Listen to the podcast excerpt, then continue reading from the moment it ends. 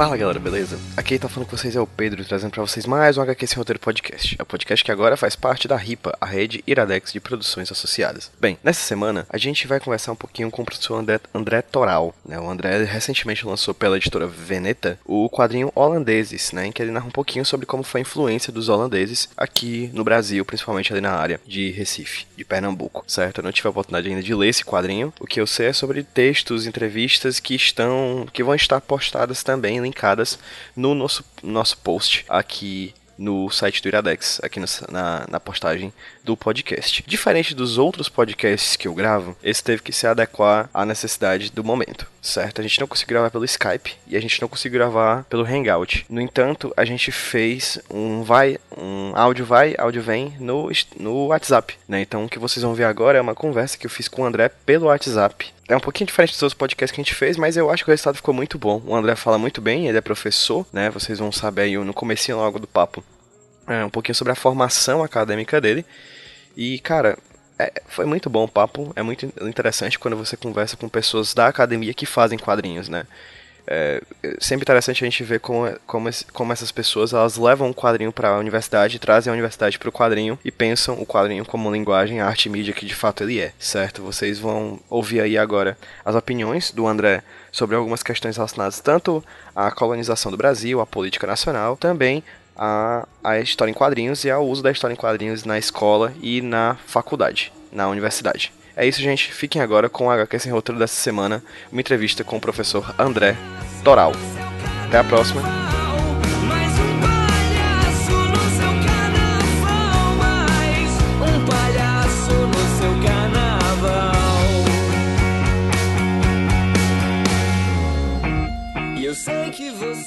André, cara, é, boa noite, meu querido. É, foi difícil a gente conversar, mas deu certo. É, eu gostaria, se possível, você se apresentasse para quem está ouvindo a gente. Quem é você, onde você mora, de onde você vem, o que você faz, é, um pouquinho sobre talvez a tua formação acadêmica e o teu trabalho com quadrinhos. É, bem, meu nome é André Toral, eu, eu sou paulistano, nasci em São Paulo mesmo, que mais sobre mim? Bem, eu sou, você falou da minha formação, né? Sou formado em Ciências Sociais, eu tenho aqui pela USP, tenho mestrado pela UFRJ em Antropologia Social, fiz doutorado em História e pela USP também e pós-doc em História da Arte pela Unesp. Eu trabalho dando aula na FAAP, na Faculdade Armando Álvares Penteado, e sou artista plástico sou gravador, trabalho com aquarela também e pastel e faço história em quadrinhos. É, tenho 59 anos, sou casado, tenho duas filhas e moro aqui em Perdizes, que é um bairro de São Paulo. Massa, André. É, sobre os quadrinhos, assim, tava, tava, fazendo talvez um retrospecto sobre a sua vida. Como é que os quadrinhos acabaram entrando na tua vida? Foi na infância, foi na adolescência? É, você falou que você tem 59 anos, você já tem uma, uma vida acadêmica bem longa, bem concisa. É, como, é que de, como é que você acabou que virou um quadrinista, assim? Pode fazer um, uma linha do tempo pra gente? Os quadrinhos nunca... Os quadrinhos nunca entraram na minha vida, eles sempre estiveram muito presentes na minha vida, né? Então eu desde criança eu lia muito. Eu trabalhava como desenhista, ilustrador, antropólogo, mas eu nunca eu nunca é, fiz quadrinhos profissionalmente é, ou publicar. É, mas eu já tinha uma, uma, uma cultura de quadrinhos, uma bibliografia em quadrinhos, assim, quando eu tinha 30 anos, acho que 35 anos, mais ou menos, eu publiquei a primeira história. Era um concurso da revista Animal que eles estavam pedindo desenhistas. Eu ia falar novos desenhistas, mas eu não era novo naquela época. Eu tinha 35 anos, mais ou menos. E aí eu resolvi mandar, quer dizer, uma na época minha namorada falou assim: "Manda, manda". Eu falei assim: "Não, não vou mandar nada, não tenho, nunca nunca dei chance, nunca dei sorte em concurso, não tenho chance nenhuma". Mas ela insistiu, resolvi mandar e eu estava fazendo uma série de histórias curtas de uma página ou duas sobre pesadelos de um soldado paraguaio. E eu não sabia bem para que, que eu fazia aquilo, mas eu estava fazendo de qualquer forma e eu mandei E aí o Fábio Zimbres, que era o editor da revista, e o Rogério de Campos gostaram e resolveram publicar. Então, para mim foi uma coisa absolutamente absolutamente inesperada, assim, fora da minha programação. E aí não só eles gostaram, como aí foi a coisa mais surpreendente, eles queriam publicar outras, né? E eu não tinha outras. Aí eu fui fazer mais. Então, basicamente foi a demanda que me fez continuar a série de Pesadelos Paraguaios. Foi a primeira série que eu fiz na revista Animal. Acho que tem três ou quatro episódios, não me lembro bem. E eu fui aprendendo a desenhar durante a série de Pesadelos Paraguaios. E era uma técnica que usava, que eu não recomendo para ninguém, que é usar lápis de cor, que fica é, difícil para fazer, demorado, e quando você fotografa para imprimir, fica, escaneia, fica uma coisa completamente diferente. Então, é, nunca ficava bom, eu, eu, eu, eu reconheço. Né? Mas as pessoas gostavam, surpreendentemente. E aí eu fiz essa série Pesadelos Paraguaios. E, e aí eu fiquei um pouco farto da, do descontrole da cor, do lápis de cor, e eu resolvi fazer uma história branco e preto. E aí, aí eu não lembro, acho que foi a Chiclete com Banana que aceitou publicar, é uma história chamada O Carrasco da Moca. E eu queria fazer uma história assim que desse certo, que eu controlasse tudo, que eu pudesse chegar no fim e falar assim, saiu como eu queria, que não que não fosse esse inferno que é o descontrole da cor, né? Principalmente esse lápis de cor, como eu falei para vocês. E aí essa Carrasco da Moca foi importante, porque para mim foi como uma lição bem feita, lição de casa bem feita, que dá certo, você entrega um trabalho limpinho, né? Assim, a aparência do trabalho limpinho. A história é escrota sobre um homem horroroso, misógino, machista, mal, lutador de telequete, um cara violento, um horror. Mas a história ficou redonda e para mim foi muito importante isso. Eu consegui fazer uma história é, que, assim, é, do começo ao fim, né? um círculo que se fecha. E aí a, a, eu decidi trabalhar em branco e preto, aí eu comecei a publicar outras histórias em branco e preto, todas de guerra. E, e, e, eu queria muito fazer uma história. Há muito tempo que eu lia meu trabalho como antropólogo, né, eu lia sobre bandeirantes paulistas. E eu queria fazer uma história sobre bandeirantes, mostrando como os bandeirantes eram. Não como se diz que os bandeirantes eram, mas como eles eram historicamente. E aí é, tinha um, eu não me lembro agora o nome dele, um, um, um cara que tinha uma editora chamada Diller e essa editora estava comprando história em quadrinhos de todo mundo, todos os desenhistas, que não conseguiu vender para lugar nenhum. Ele comprava as histórias da gente. Aí eu fui lá, vendi duas histórias. E ele se interessou né, em publicar essa. Mostrei um projeto para ele. Ele se interessou em publicar essa história que chamava O Negócio do Sertão. Foi minha primeira. Foi minha primeira graphic novel, a minha primeira história foi publicada como uma revista de capa mole, vendeu em banca, não sei como é que vendeu. É... E foi interessante, foi uma história toda em branco e preto, né? teve muita pesquisa e, e na época teve muita repercussão, porque era uma história séria, assim, era uma história que através da história em quadrinhos falava de temas acadêmicos, como atualizar a imagem do Bandeirante, repensar a bibliografia sobre o século XVI e 17, repensar a nossa história, ver a história através do ponto de vista dos vencidos e não através do ponto de vista dos vencedores, e principalmente acabar com essa história que o Bandeirante era um herói que expandiu nossas fronteiras, que deu sentido, construiu brasilidade, né? nada mais falso então do que denunciar essa história das elites feito por um personagem das elites do tempo, daquele espaço, né? que é o Bandeirante, que é um basicamente, naquele período que eu analiso, é um caçador de gente, é um caçador de escravos. É, então, essa foi a minha primeira incursão. E aí, depois, eu fiz uh, outra também graphic novel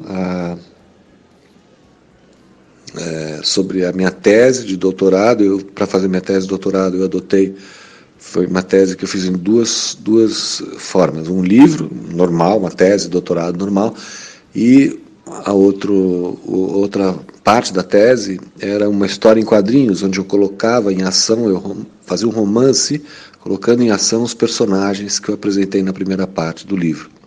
Minha tese era sobre a iconografia da Guerra do Paraguai, as imagens da Guerra do Paraguai. Como você pode falar de uma, de uma guerra através das imagens que são produzidas nessa guerra nos países envolvidos. É, em imagens você tem pintura, gravura, escultura, fo é, é, fotografia, é, né, enfim. E trabalhei muito com caricaturas também do período. Então a minha, te, a minha tese era sobre a produção de imagens durante a guerra. E a minha parte em História em Quadrinhos era sobre a vida dos produtores de imagem. Como se, então era um exercício de ver como se vivia e morria na Guerra do Paraguai e a vida dos eh, fabricantes de imagens, fotógrafos, pintores durante a guerra. E era uma. Aí sim, essa, esse, esse trabalho bombou, né? porque tinha muita pesquisa histórica, era denso como um tijolo, assim, então era muita informação. E no formato de história em quadrinhos. Então foi a primeira. Acredito que no Brasil tenha sido a primeira tese em quadrinhos. Né? Não falando de quadrinhos, mas adotando a linguagem de quadrinhos para falar de outras coisas. É, então essa, para mim, foi isso aí. Deu muita imprensa, e logo que eu publiquei a tese, a Companhia das Letras se interessou então a história também não ficou nem um segundo parado. Já acabei de defender a tese, ela já foi imediatamente publicada. E a parte escrita, o livro sobre a iconografia da guerra, também foi publicada pela Humanitas da USP. É, eu assim, eu acho que tem histórias que valem a pena ser contadas e essas histórias estão na história. Eu acho que a história é, é, a melhor ficção é a história. Então a gente pesquisa a história, gente vê cada coisa que aconteceu que você duvida. Né? Nessa história que eu estou escrevendo agora, Os Holandeses, é, é, um álbum que conta, fala sobre messianismo judeu, onde no século XVII os judeus acreditavam, então, parte dos judeus, claro, acreditavam que os índios eram descendentes de judeus antigos que teriam vindo parar nas praias do Brasil é, depois que navios da frota de Salomão tinham naufragado perto do litoral brasileiro. E essa crença, então, que os índios eram descendentes de judeus, quando que você pode, numa ficção, imaginar uma coisa assim tão diferente? Né? E quando eu li um, artigo sobre isso, eu me interessei. E, no fundo, minha, esse livro que eu estou lançando agora, Os Holandeses, é sobre messianismo judeu no século XVII. Né? De novo, eu trago um, um assunto que está no campo da academia é, para ser discutido, conversado através de uma linguagem de quadrinhos. Né? Eu não estou fazendo literatura em quadrinhos, né? veja bem, tem uma diferença. Eu não sou um ilustrador. Eu não pego uma história e ilustro, eu penso ela como já na linguagem de quadrinhos. Então, é diferente de você ilustrar um roteiro ou você adaptar um livro. É, para quadrinhos. Aí você tem uma relação né, como se quadrinhos fosse a arte subserviente e a literatura fosse a arte dominante. É o que Grimber fala da arte acadêmica. Né? Então, na arte acadêmica você tem literatura como arte dominante e a imagem, as artes visuais como artes subservientes. Então essa ideia de que quadrinho no fundo é bom para a escola, ajuda os jovens a lerem, a, isso não estou interessado nisso. Eu quero fazer uma história em quadrinhos. Se isso vai ser bom para os jovens lerem, para as pessoas se interessarem, ótimo. Mas não é um oportunismo onde eu me utilizo da linguagem para passar um tema da literatura. Eu não tenho uma intenção moralizante. Eu quero discutir coisas é, através de uma linguagem onde você mistura o desenho e a palavra, ou seja, o desenho, aquela coisa subjetiva, pessoal, afetiva, e a palavra, aquela coisa objetiva, racional. Então você mistura essas duas dimensões, a palavra e a imagem, e tem uma coisa nova, onde você junta essas duas percepções, né, a subjetividade e a objetividade. Isso é interessante. É por isso que eu trabalho com quadrinhos. Eu não faço quadrinhos porque assim eu posso passar um conteúdo literário. Né? Isso é chato. Isso aqui nem aquelas adaptações horrorosas do Capital de Marx, onde apareceu Marx num canto da página, depois um balão com 90 linhas falando do Capital. Isso é horrível, isso, é isso não é quadrinhos. Né? Quadrinho, nem tudo que tem balão é quadrinho. Quadrinho é uma linguagem né, que você precisa dominar, não é, é simplesmente é, expor um tema através de palavras e imagens, está fazendo quadrinhos. Quadrinhos é uma, é uma linguagem, tem uma especificidade. E eu gosto de fazer quadrinhos basicamente é, uma segunda opção, não é minha, não é, não é profissionalmente, eu não vivo de quadrinhos. Eu, é, vivo de outras coisas, vivo, como eu disse, de, dando aula. Então, quadrinhos é uma coisa.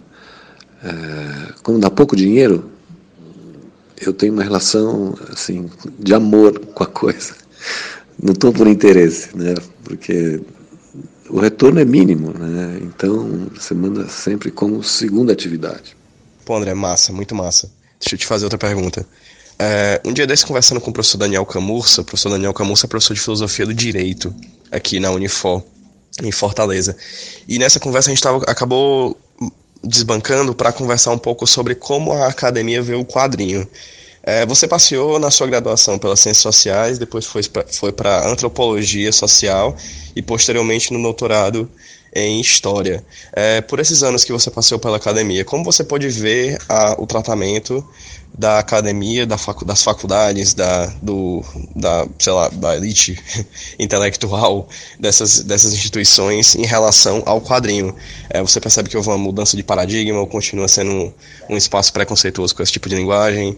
É, como você vê o quadrinho inserido dentro da faculdade, dentro da universidade? Sim, a minha tese de doutorado, então, foi feita na linguagem de, como eu falei para vocês, um livro e uma parte em quadrinhos. Né? E você me perguntou sobre como a, a, linguagem de quadrinhos circula em termos acadêmicos. Né? Na verdade, o quadrinho ele merece ser estudado como tema. Ele é então ele ele é, ele é um tema importante para ser estudado. É, ele é analisado, né? é, sempre como assunto mas não como mídia expositiva. Né?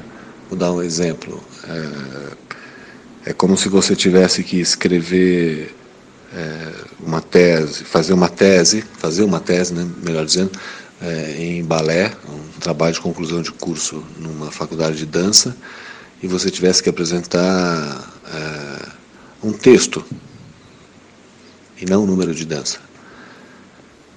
É, então, quando você fala sobre quadrinho, você tem que falar sobre quadrinho em uma outra linguagem, no caso, o texto. Né? Então, quadrinho é assunto, mas ele não é mídia expositiva, ou seja, ele não é uma linguagem aceita em termos acadêmicos, eu digo bem concretamente, não é aceito na hora da defesa de tese. Tem que ter o texto que introduz o quadrinho. E aí você pode fazer, tratá-lo como assunto. Né? Então você não fala cientificamente através da linguagem de quadrinhos.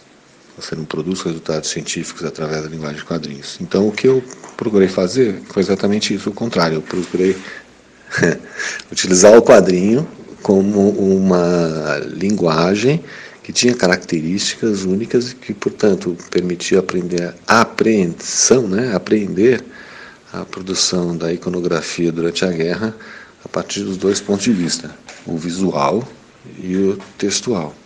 Né? Isso para mim era a, a, a, a graça, né? essa homologia que existe entre tema e tratamento do tema, entre tema e exposição do tema. Numa faculdade de música, o seu trabalho final sobre música é uma peça musical. Na faculdade de dança, como eu disse, é um número de dança. Numa faculdade, enfim, né? onde você fala de imagens, o resultado tem que ser uma série de imagens. Né? É um jeito de entender. É um rumo que a história toma hoje em dia de aceitar novos materiais, não mais só o eterno texto, mas imagens, é, sons, é, palavras, as, esse material do inconsciente, né? esse material informal que foi se acumulando ao longo da história ao lado do texto, né? sempre o eterno texto. Então agora, não só em história, como disciplina, trabalha-se com esse material, mas também você usa novas mídias para expor resultados. Né? É, imagem, som, etc. Então, em termos acadêmicos, houve muito progresso. E apesar da. Eu não diria que houve uma, uma oposição né, à minha for, à forma da minha tese. Houve uma surpresa, sim, uma surpresa agradável, mas, para você ter ideia, ninguém na, na, banca estranhou eu apresentar parte da tese em História em Quadrinhos. Ao contrário, houve um elogio né, à, à escolha do quadrinhos como linguagem. A outra coisa que eu queria falar, então, não só sobre quadrinhos em termos acadêmicos, mas é o a, a linguagem de quadrinhos, é, se você compara, por exemplo, quadrinhos com literatura, né? Eu queria fazer um paralelo entre quadrinhos de literatura e quadrinhos de artes plásticas. Então, quadrinho e literatura, quadrinho é como se fosse algo não sério, quadrinhos é meio, meio, meio comercial, meio ligado ao grande público, não tem a seriedade, a profundidade que tem a literatura. E em relação às artes plásticas também, quadrinhos não é uma linguagem tão nobre como a pintura, como a escultura, mas é uma coisa também nova, recente, ligado aos jovens, à, à grande circulação, ao popular, ao efêmero, né? enfim, tudo aquilo que caracteriza a cultura pop. Então, o quadrinho também não é sério por esse lado. Então, eu senti essas coisas é, pessoalmente, porque eu podia ser um professor universitário, eu me aceitava como professor universitário, mas fazer quadrinhos, né, não era nem literatura nem artes plásticas, era uma coisa para jovem e tal. No entanto, todo mundo gostava, tinha circulação. Né, então eu, enfim, não me considerava um artista sério, entre aspas, exatamente porque eu fazia é, quadrinhos. E hoje, hoje, claro, eu sei, isso é uma bobagem essa maneira de pensar, mas eu pensava isso na época. Então, quadrinhos têm uma o artista plástico, né? é, o quadrinista hoje em dia é, tem uma será que ele é um artista plástico? Né?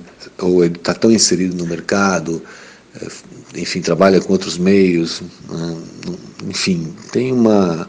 Eu não tenho a menor dúvida que o, o quadrinista é um artista plástico, mas paira ainda sobre quadrinhos, eu acho isso sim, uma, se fosse uma, uma um halo de uma linguagem não séria ainda, né? uma linguagem voltada, como eu falei, para criança, grande público, pessoas de baixo entendimento, é aquela coisa, não entende? Então eu faço um desenho aqui para você entender. Quadrinho seria uma coisa nova, porque se você mistura desenho com a palavra, você obtém um, um terceiro resultado. Né? Mas é porque você, misturando o desenho com a palavra, você faz ficar mais claro e a pessoa entende mais fácil. Então essa ideia de quadrinhos é, ligado à sociedade de consumo de massas, à subcultura. Né? E eu me lembro quando eu comecei a, quando eu comecei a fazer quadrinhos, eu comecei a ensinar estética na faculdade. E estava lá Clement Greenberg, né, filósofo americano, que dizia assim: quadrinhos é kit, né? quadrinhos é, é, é, é subcultura, não é cultura genuína, não é uma cultura moderna, é uma falsificação da verdadeira cultura. Eu falava assim, nossa, então eu tô lascado, né? Porque eu, eu gosto tanto de fazer quadrinhos, né? E tá vendo? Olha aí, ó, eu, no fundo eu sou kit, eu faço uma coisa de segunda categoria. Não, é? não sou nem artista plástico e nem escritor. Então, é, hoje eu acho que quadrinhos caminhou para fora disso, mas mesmo assim muita gente não tem essa visão. É, dando continuidade, puxando um pouquinho mais para o lado do teu último trabalho que saiu recentemente pela Veneta, os holandeses, é, o Holandeses é, um, é uma gráfica novel lançada pela Veneta, que por acaso é editorada pelo Rogério de Campos, que você já tinha um contato desde a revista Animal, né, como você disse no áudio anterior. E fala pra mim, fala pra gente que tá ouvindo, é, como é que foi o processo de criação do, dessa HQ, certo? Como é que foi desde a ideia, como é que você desenvolveu ela, como é que foi o processo de pesquisa. É, uma coisa interessante é porque eu estava na CCXP de Recife recentemente, e teve um painel sobre o quadrinho nacional. E o Rafa Coutinho, né, o quadrinista, ele falou uma coisa interessante. A gente estava discutindo sobre o quadrinho brasileiro. E ele meio que falou que a cara do quadrinho brasileiro é não ter cara, porque ele tem várias caras, né? A gente tem essa ideia de identidade como algo fechado, firme, primário, assim, que reúne. Mas a verdade é que o brasileiro vem de muitos cantos, né? E a gente esquece, às vezes, desses outros gêneros, assim. Uma questão muito é, comum, inclusive foi discutido hoje numa aula que eu tive, é, sobre a questão do José de Alencar, por exemplo, quando, no mito fundador do Brasil, ele reúne o, o português e o indígena, mas ele de certa forma deixa de lado o negro, né, que é outra matriz muito forte da nossa cultura. Enfim, como é que você vislumbra, como é que você vê que foi o processo de criação dessa HQ holandeses e como é que de certa forma você vê essa cara do quadrinho brasileiro? São duas perguntas em uma, de certa forma, um pouquinho mais complexo, mas enfim, fica à vontade para responder da maneira que você quiser. Bom, é muito difícil a gente pensar numa cara do quadrinho brasileiro é, única, né? Em termos singulares. Assim como é difícil você pensar na cara do quadrinho francês ou a cara do quadrinho russo ou polonês. Né? Acho que, como toda linguagem praticada, ele tem variações, né? Dentro de um país, né? No caso nosso aqui no Brasil, eu, eu concordo com o Rafael Coutinho, a cara do quadrinho brasileiro é diferenciada, né? Acho que mas eu acho que tem uma cara. É, eu acho que tem uma cara. Sim, né? que é um jeito de fazer que, se você está esperando que eu defina como é, está muito enganado. Eu nunca vou fazer isso porque está no campo do visual, mas eu acho que a, o quadrinho brasileiro tem uma característica visual. É, a, outra coisa que caracteriza o quadrinho brasileiro é a a pluralidade de temas assim ligados à cidadania. Então você tem quadrinhos LGBT, você tem quadrinhos é, que falam dos direitos de minorias, de é, negros, índios, muitas vezes produzidas por essa por esses autores indígenas ou negros né, que refletem sobre a sua história. Então, o quadrinho brasileiro, hoje em dia, ele vai num arco enorme de produção muito diferenciada, que vai desde um desenhista que trabalha para um estúdio americano, na lá, Marvel, DC, até um professor universitário que faz um trabalho ligado à condição do negro na época colonial. É um arco enorme de interesse, gente, aplicação, público, e isso quanto a tema. A forma como o quadrinho brasileiro é feito também, eu tive presente numa feira de quadrinhos ano passado em Curitiba, também é muito diferenciada. Você tem zines, você tem N formas de colocar esse material na internet, você tem N formas de publicar eu fiquei espantado com a variedade, com a quantidade, né, com a juventude. É, senti o pulso do quadrinho brasileiro nesse encontro em Curitiba e falei: meu, o quadrinho brasileiro vai muito bem, forte, saudável, né? Tem tanta gente fazendo tanta coisa legal, tão diferente. Ninguém hoje em dia fala assim: ah, eu não faço quadrinho porque eu não consigo publicar. Isso é impossível, né? De um jeito a pessoa, é um jeito a pessoa é, a pessoa acha. Né? Então, eu acho que o quadrinho brasileiro está num momento muito legal. E eu acho que a internet tem uma parte importante nisso, porque aproximou pessoa, tornou trabalhos conhecidos, fez gente entrar em contato com o trabalho de outras pessoas, é, divulgou trabalhos, enfim. Incrível, incrível. A internet potencializou, eu acho, o desenvolvimento dos quadrinhos. Né? Você, só, você tem uma ideia, vai na feira plana, né, você tem uma ideia da complexidade do universo, você vê uma parte do universo do quadrinhos. Enfim, é, acho muito legal. Acho que o quadrinho brasileiro vive um momento assim luxuoso. Né? Que bom que a gente está vivendo nessa época. outra coisa que eu queria falar, né, que você pediu para falar do meu álbum holandês, então é um álbum que está sendo lançado agora pela Veneta. Eu Rogério, como você lembrou, temos uma amizade bastante antiga. É, mas isso não impediu, claro, que durante o processo de produção do álbum a gente quebrasse o pau num monte de momentos, mas isso faz parte, né? Mas depois que o álbum foi publicado, a gente, a gente ficou de bem e, e se auto-perdoou. Mas é, é, não, processo de edição é, é luta. Então, retomando, e depois desse trabalho conjunto né, de edição minha e do Rogério, uh, holandeses ficou pronta e depois a gente ficou uh, esperando um tempo ainda né, para ter local de lançamento e tal. Eu digo que esse álbum é um álbum diferente dos outros porque quando eu pego ele na mão, é, ele é um álbum que só me dá prazer. Assim, é um álbum que ficou ficou legal também. É como a primeira história que eu te disse, que eu falei para vocês é, o Carrasco da Moca, né, uma história que ficou redonda. O holandês é um álbum ficou, ficou bonito e quanto mais eu olho para ele, mais eu gosto dele. Ao contrário de outros álbuns que quando eu pego eu só consigo olhar defeito. Né, eu sou muito crítico, né, é comigo mesmo, assim, não perdoo. Mas o holandês não é um álbum que eu olho e falo assim, nossa, ficou bom mesmo, né? Então, ou eu perdi o critério, ou eu acho, que é, que é isso que eu acho, eu acho que realmente ficou, ficou legal. Foi o álbum foi feito durante cinco anos de forma descontínua, né? porque, como eu já disse, é, eu fazia outras coisas, dava aula, né, estudava, pesquisava e também fazia esse álbum enorme de 96 páginas é, fui fazendo outras coisas e o álbum fiquei meses às vezes sem voltar para a história e a história ficava lá olhando para mim até que uma hora eu falei assim não vamos acabar esse negócio. É, aí eu resolvi acabar. Quando eu acabei o desenho que era o mais difícil aí comecei a colorir eu colori uma página achei tão difícil eu falei assim eu nunca vou conseguir. Mas aí eu fiquei acho que eu fiquei o que seis meses né só colorindo. E enfim ficou lindo. Né? Tem uma pesquisa muito intensa sobre o período do Barroco, sobre pintura holandesa, sobre paisagens da Holanda, sobre a história da luta dos portugueses contra os holandeses pela posse do Brasil, Pernambuco, no século XVII. É, ficou legal, é um período muito importante da nossa história, um período que é, não existia ainda a ideia, o conceito de Brasil, mas tem tudo a ver com a gente, a gente está ligado né, naquela cultura de informação.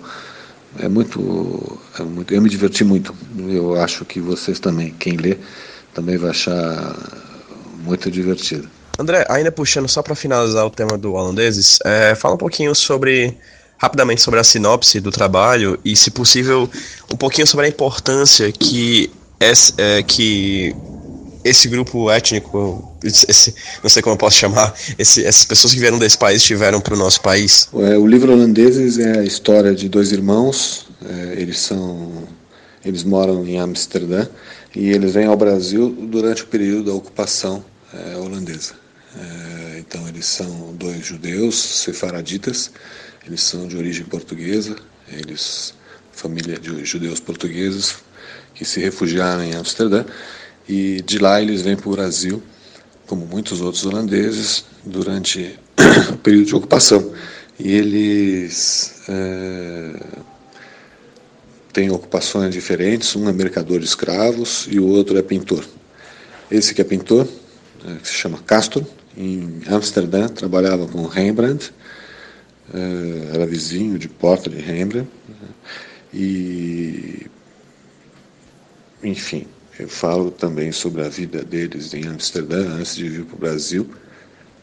E aqui no Brasil, é, um dos irmãos, então, que é pintor, e o outro que é mercador de escravos, tem uma é, experiência completamente diferente. E eles né, vivem num período, então, muito marcado pela guerra. Eles estão aí no período em que os holandeses começam a ser militarmente derrotados, em terra pela guerrilha portuguesa. Eh, então eles pegam essa parte final da ocupação holandesa. Eh, eh, o livro trata de alguns temas, né?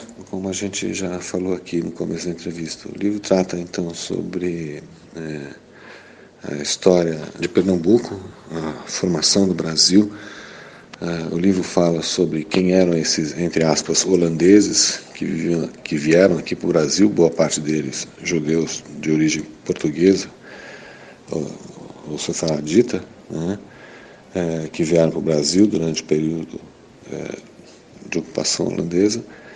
É, e como foi esse período? Né? O período holandês, então, é visto, como a gente sabe, né, como fala Cabral de Mello, é, como sendo um período é, que no século XIX foi valorizado em oposição ao período da colonização portuguesa. Né? Então, esse período né, holandês hoje é visto ainda de uma forma muito positiva. O que eu digo, não sei se isso tem muito a ver com a realidade, porque todos os países que foram colônia dos holandeses definitivamente não amam os holandeses, como é o caso dos, dos indonésios e dos surinameses. Né? É, enfim, a Holanda também era um país colonialista né? e o que ela queria aqui era concretizar negócios, né? não tinha um projeto de colonização.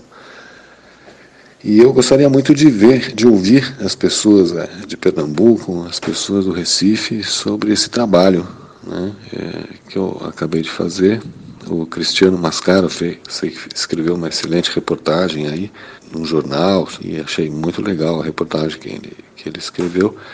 E, e eu me interesso muito para a recepção do pessoal de Recife a esse trabalho. Eu gostaria que eles, eles são leitores privilegiados. Gostaria de muito de ouvir a opinião do pessoal. Pronto, André. Se encaminhando já para o final do nosso papo, é, eu, como fã de quadrinhos, que quero estudar mais sobre história a partir de HQs, quais são as obras que você acha mais bacana, indispensáveis ou algumas mais obscuras que o pessoal poderia conhecer melhor, que que falam bem, que retratam bem períodos históricos da humanidade, que você acha interessante para a leitura? Olha, eu fiz uma relação que está aí no, também no, no, jornal Nexo sobre os livros mais importantes é, que mais me marcaram. Eu, como o, o Marcelo de Salete, eu acho que tem histórias que vale a pena ser contadas. E essas histórias geralmente são as histórias é, daqueles que a história oficial empurrou para a margem. Né? Então, eu gosto de falar da história a partir do ponto de vista dos perdedores, dos marginalizados, das pessoas que a gente não repara na rua. É, esses são os sujeitos, esses são os personagens que eu gosto de colocar. É, quem me ensinou isso, então, o que eu recomendo para todo mundo como leitura, é, quem, para mim, teve essa atitude pela primeira vez que eu tomei conhecimento foi Hergé, num livro chamado O Loto Azul. O Loto Azul ele mostra Tintim, é, que é o herói, né, se opondo aos europeus e ficando do lado dos chineses. Aí eu falei, eu me tomei consciência nesse momento, eu acho que eu tinha 12 anos, eu falei assim, nossa. Então, às vezes não é, não são as pessoas brancas que têm razão, às vezes os outros têm razão. Né? Então, esses outros, os povos colonizados, os negros, os índios, os brasileiros, né? os pobres, os lascados, né? as pessoas que não têm voz, às vezes eles têm razão. Né? Então, isso. E a história toda do Loto Azul é a amizade que Tintin tem por um jovem chinês.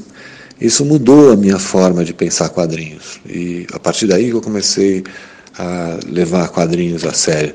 Tem mais que diversão aqui que a gente pode contar uma história e fazer as pessoas se é, emocionarem-se, né? É, se comoverem, porque é um álbum profundamente emocionante. Então eu recomendo para todos o Loto Azul do Hergé. Eu acho que no Brasil hoje tem alguns trabalhos que foram publicados que, como eu disse, vale a pena serem lidos. Né? O primeiro deles, eu acho, é o Cumbé, do Marcelo da Salete. É um livro sobre escravidão, é um livro muito legado, muito legal. É, Marcelo é professor, é, tem mestrado em artes, né? acho que é, graduação é, também em artes plásticas, é um pesquisador de fontes, enfim, um cara incrível que fez um trabalho muito legal sobre escravidão, sobre a vida do escravo, imperdível, muito bacana. Outro trabalho legal, eu acho, é o Tungstênio, do Marcelo Quintanilha. O Quintanilha é um autor brasileiro que mora em Barcelona, super premiado.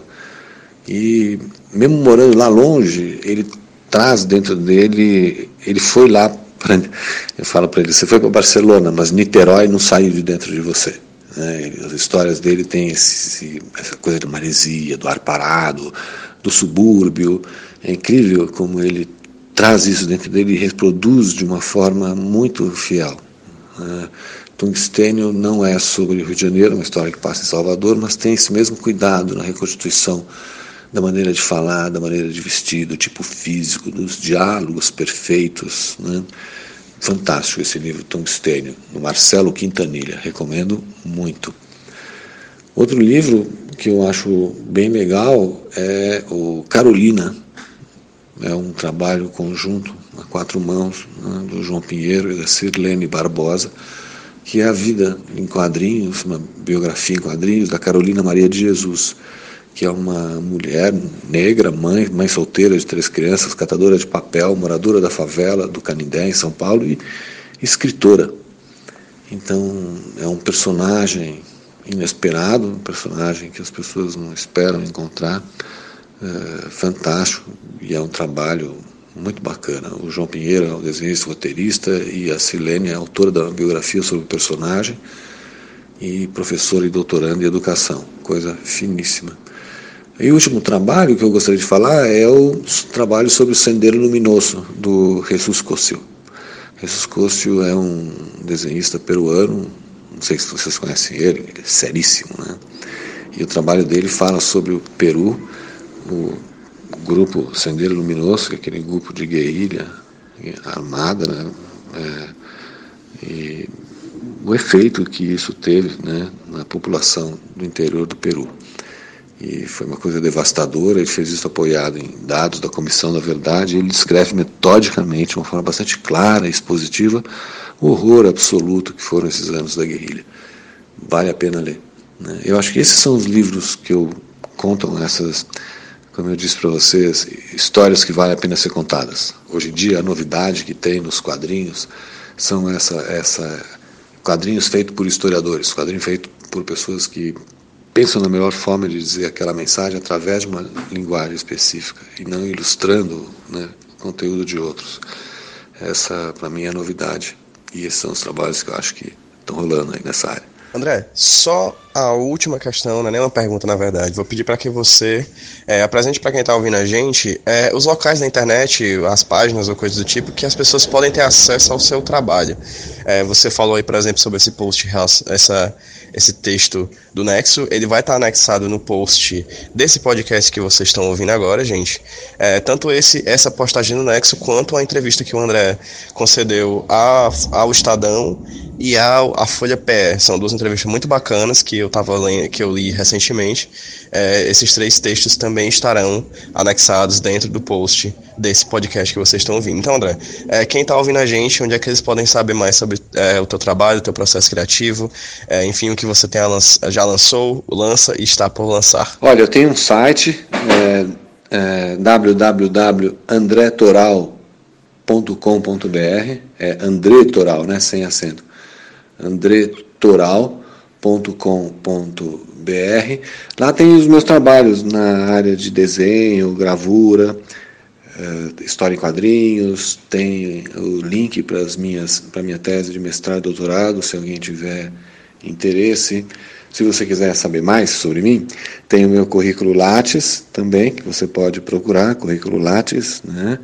E tem também é, o Facebook. É, entra lá que eu te acrescento.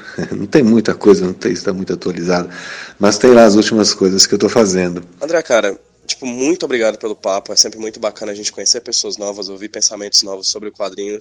É sempre interessante ver como a arte que a gente chama ela é legitimada pelo seu trabalho, tanto na academia quanto prático, quanto de produção de quadrinhos. É, muito obrigado por pelas palavras de conhecimento mesmo. E é isso. Gente, para vocês que ouviram, todas essas informações do André, o site, essas entrevistas que eu acabei de falar, elas estarão linkadas no post desse podcast. E é isso, gente. Muito obrigado por ouvir mais um HQ Sem Roteiro e até semana que vem. E André, até a próxima. Esse convite vai se, é, já faço convite para se estender para outras conversas no futuro bem próximo. Um abraço e muitíssimo obrigado, querido. É, pô, Pedro, eu que agradeço aí a oportunidade, gostei de falar, espero que vocês tenham curtido também, tirado dúvidas sobre o meu trabalho. É, e sério mesmo, deem uma olhada aí no meu site, na, na minha, dêem uma olhada na minha, nos meus trabalhos. Gosto muito de conversar sobre quadrinhos. É, é, escrevam, apareçam. Né? E também espero, numa outra oportunidade, a gente voltar a conversar. Né? Espero que não. Espero, eu tenha, faça uma coisa mais rápida, espero não ter que ficar cinco anos né, esperando um novo livro. Então, até breve então. Um grande abraço para todos.